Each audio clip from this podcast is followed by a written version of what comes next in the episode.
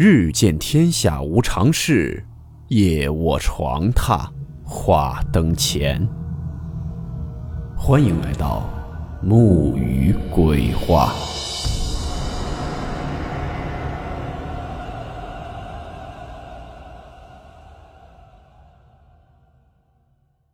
大家好，我是木鱼。今天的故事来自网友清风云动分享。故事名称：头顶头盖骨。温馨提示：本故事含有未经证实的内容和边缘化知识，部分内容超出普遍认知。如感到太过冲击自己的主观认知，请大家当做故事，理性收听。以下为网友第一人称讲述。我写东西比较随性，第一次表述脑袋里的东西，还有些思路不清，尽量能让大家看得明白。为保证事件受害者家属隐私，事件中人物、地名均用字母代替。先介绍一下楼主自己和当时的地貌时代。楼主九二年生人，出生在湖北省 S 市 C 镇。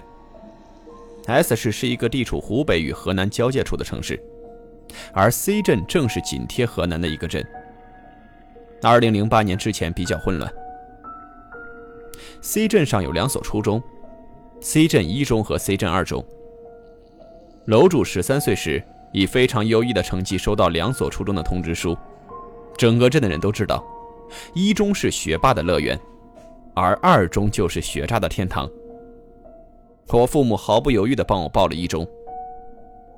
在当时来看，这是一个非常明智的选择，但是我心里不是这么想的，因为我小学时代的同学玩伴几乎都在二中，以至于我对一中没什么特别的感觉。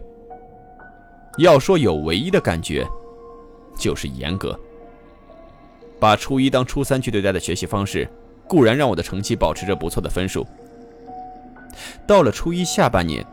确实是受不了几个邻居小孩小 L 和小 M 的蛊惑，铁了心跟爸妈说要去二中读书。正好呢，二中有一个八竿子打不着、九竿子能打着的亲戚在那边当老师，提前跟我那连面都没见过的亲戚打过招呼之后，初一的下半学年，我就转去了二中。那个地方，才是真正噩梦的开始。元宵节过后。我的初一第二个学期开始了。正月十六去报名，那时候是父母带着去的。其实一中和二中中间也就隔了一条河。这河呢，说窄不窄，五十米的宽度；说宽也不宽，几乎处于常年断流的状态。有水的地方，只要不下雨，充其量不过十五米，其他地方都是河滩，都是沙子。二中大门朝着西北方向。出门右转二十米是一条省道，也是 S 市进入河南的唯一一条路。而那条路的对面是一家废品回收站，附近呢有几家商店和小饭馆，再往前就是一片田地和右边的河道。我跟着我妈，坐着塞满十几个人的面包车到了镇上，在学校附近下车，正要往学校内部拐弯时。就突然听到一阵非常大的摩托车的轰鸣，一辆摩托车飞快地从省道上疾驰而来，如同一道闪电，轰隆一声撞在了路边上停在马路对面废品站门口正在卸货的一辆五征农用三轮车上。我无法用语言形容撞击的力度。当时的画面就是整个五征三轮农用车车头凹陷下去，挡风玻璃被撞进驾驶室内，摩托车的前轮和后轮子几乎贴在一起了。摩托车上有两个人，后座的一个足足飞起将近一层楼高落下来，满脸是血的捧着已经变形的胳膊，呆呆坐在地上，看着贴在三轮车上血肉模糊的摩托车驾驶者。血溅三步，真不足以形容当时的场面。所有人处于震惊状态，我是已经直接吓懵逼了。五征三轮车的司机最先反应过来，大吼了一声：“报警啊！”而从没见过如此血腥场面的我，就直接晕过去了。后来呢？听说那辆摩托车都燃烧起来了，驾驶者的尸体是从三轮车上一点点刮下来的。后面那个人被吓疯了，胳膊骨折，腿骨骨折，头骨骨折，但是保住了一条命。而这两个人都是二中初二的学生，因为父母不在家，自己骑着家里的摩托车飙车。诡异的是，从看到三轮车到撞上三轮车的这段时间当中，没有做任何的减速或者避让的打算。就用旁观者的说法，就是跟自杀一样。那件事后，我足足在家躺了两天，饭都吃不下去。两天之后，能勉强腿打着颤下床。一个星期之后才敢去上学。路过事发地点的时候，眼睛都不敢看那个方向。连续做了半个多月的噩梦，被吓醒的时候都是用被子蒙着头的。开学后呢，学校的教科书资料还没到位，于是之前的几天几乎都是以学校大扫除为主，讲解上学期期末试卷为辅。上一年在学校生长了一年的杂草，经过一个秋冬的枯萎，小操场上一片狼藉。学校给我们找来了锄头、铁锹，让我们除草。嬉笑打闹中干活也是不亦乐乎。其中小 S 是我小学时候的同学，也是班上最顽劣的一个，胆子大，身体也比较魁梧，完全不像我们的同龄人。他的父亲呢，又是小学时候我们的数学老师，所以就像是我们这个小团里的老大，我们也都愿意跟他玩。除草进行了三天，那天呢，我记得是礼拜四的下午。没多久就要吃晚饭了，这时呢，就听小 S 突然惊呼一声，说我挖到了一个棺材。呼啦一下，班上的男同学都围过去了。这棺材呢，只露出了一个破洞的盖子，时间应该挺久了，连颜色都是土黄色的。我们这些人就赶紧用锄头、铁锹把棺材挖开了，里面有一具骸骨。棺材不大。这具骸骨的姿势也是比较奇怪的，以侧着蜷缩的方式在里面，头顶上顶着一个碗，那土瓷海碗跟帽子一样盖在骸骨的脑袋上。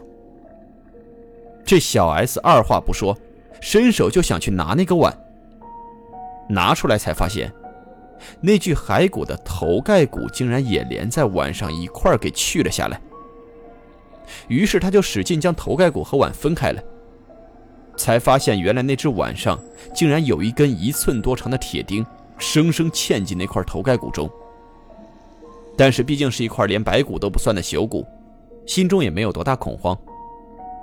倒是小 S，当时对这碗没什么兴趣了，随手一扔，反倒是对这块完整的头骨爱不释手。跟我们商量着，说晚上顶着这个头盖骨出去吓人。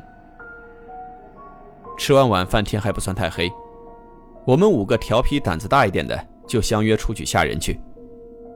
于是就走到学校外面不远处的一条小路上，一路上都有香菇棚子，我们就提前躲在香菇棚子里。一听到外面有自行车打铃的声音，小 S 就头顶着那块头盖骨，啊的一声就跳出去，当场就把那个骑着自行车、看上去能有四十多岁的一个男人。吓得从自行车上跳了下来，摔倒在地。那个男的从自行车上摔下来，就眼睛一直盯着小 S，或者说，盯着小 S 的脑袋在看。就在我们以为小 S 这次可能要挨揍的时候，那个男的起身，一句话没说，推起自行车就走了。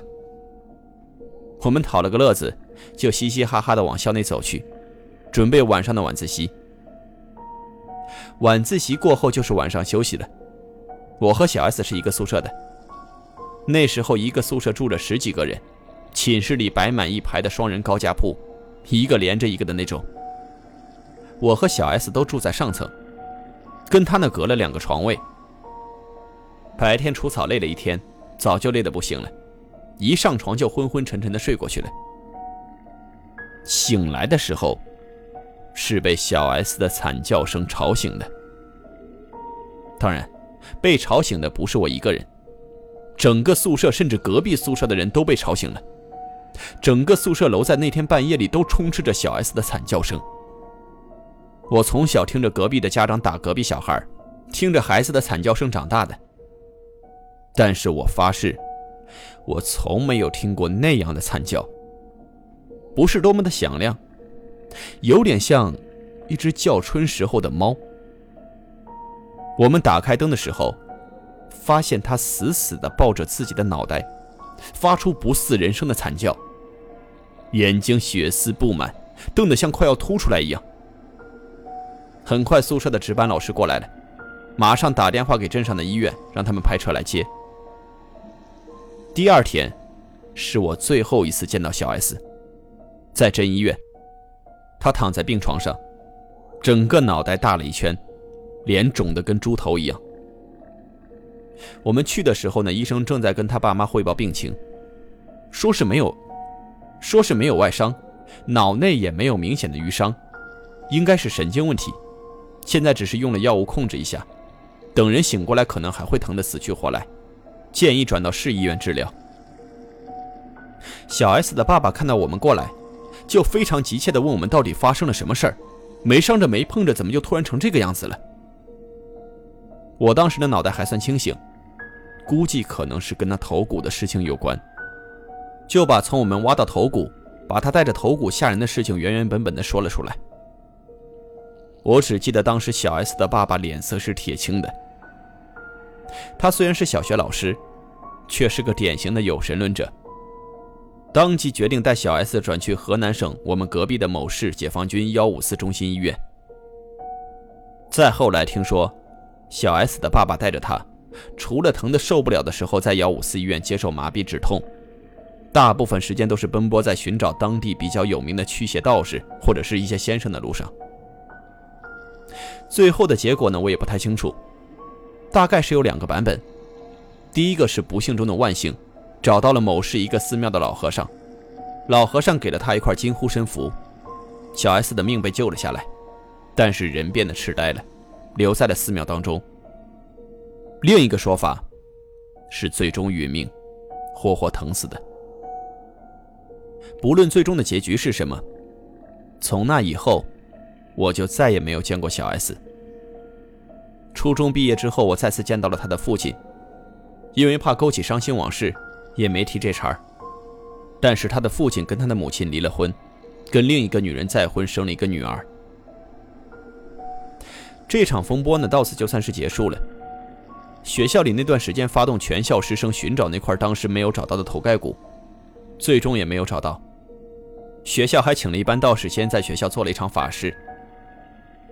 这件事情呢，还有一个小的后续。二零一四年年底的时候，我回老家参加同学聚会，无意间在老校区附近看到了当初被我们吓到的那个男人。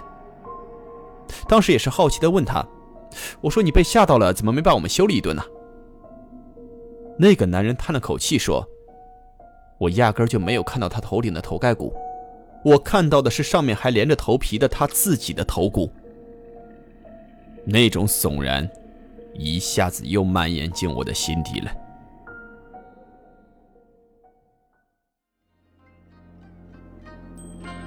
好了，我们今天的故事到此结束，祝你好梦，我们明晚见。